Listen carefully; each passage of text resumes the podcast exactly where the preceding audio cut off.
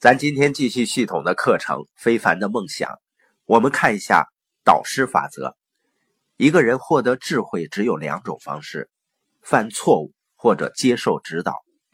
很多人说时间是最好的老师，实际上时间从来都不是我们的老师。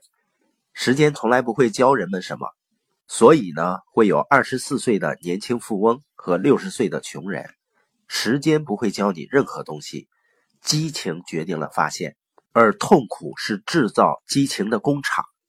激情决定了你追求什么。我们来谈谈导师，因为导师对每一个人的成长和成功至关重要。导师法则意味着你要从他人的痛苦中学习。导师法则也意味着知识的转移，意味着无需等待就能获得智慧。我记得有一次，我跟一个年轻人说啊。我十几年的时间，每个月都会买书，会听 CD。他说啊，我从来不会花那么多钱去买一本书。我说我相信，谦卑就是明白别人有着一些你没有的东西。谦卑是导师法则的第一个必要品质。人和人之间的差异在于，他们是否愿意接受他人的纠正。导师不是那个纠正你的人，而是那个你希望得到他纠正的人。一个门徒呢，不是那个我教导的人；一个门徒是那个按照我说的话去做的人。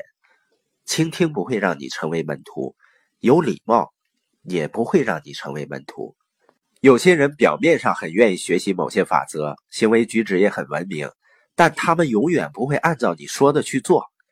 经常呢，有书友对我表达他改变生活的渴望，同时呢，表达对播音的喜爱，然后呢。非常希望我给他一些建议，但是当我给他建议的时候，我会发现呢，人们好像并不会那么去做。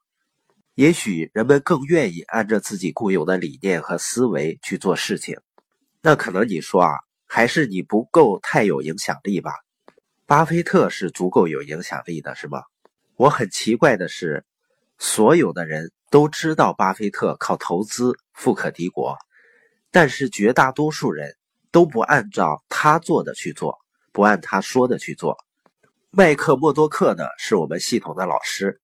他有一次啊，乘坐他的私人飞机去见他的一个亲戚。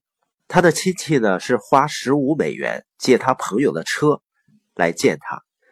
所以呢，这个亲戚是花了十五美元来看一架私人飞机。亲戚说呢，他遇到了一点财务问题。我们都知道啊，这个世界上其实没有财务问题，所有的问题都是智慧问题。你的智慧决定了你的财富，你也不会有婚姻问题，你只有智慧问题。世界上每一个问题都是智慧问题，除非你改变你看待差异的能力，才能改变你的人生。亲戚说呢，他遇到了问题，默多克对他说啊，你去做这三件事吧，第一、第二、第三。亲戚说：“啊，我非常感激你告诉我这些，但是接着亲戚说，我决定要那样做。”默多克说：“啊，孩子，你来看我这架新飞机，它一小时能飞五百二十英里，我用现金买下了它，而你花十五美元借朋友的车来看我，你认为我们两个人谁会做出更好的财务决定呢？所以这不是一个没有钱的穷人的问题。”这是一个有钱的人做出的糟糕的时间决定的问题。默多克呢，去见一个不让正确的导师去教导自己的人，他们不愿意倾听成功人士的声音。你的导师不是你最好的朋友，你最好的朋友喜欢你现在的样子，他们不愿意你改变。你的导师太爱你，以至于他们渴望把你带离现状。你最好的朋友喜欢你的过去。而你的导师喜欢你的将来，你最好的朋友更关注你的情感，而不是你的成功；而你的导师更关注你的将来，而不是你的情感。愿意接受导师指导的门徒是脆弱的，因为导师会揭露他的弱点。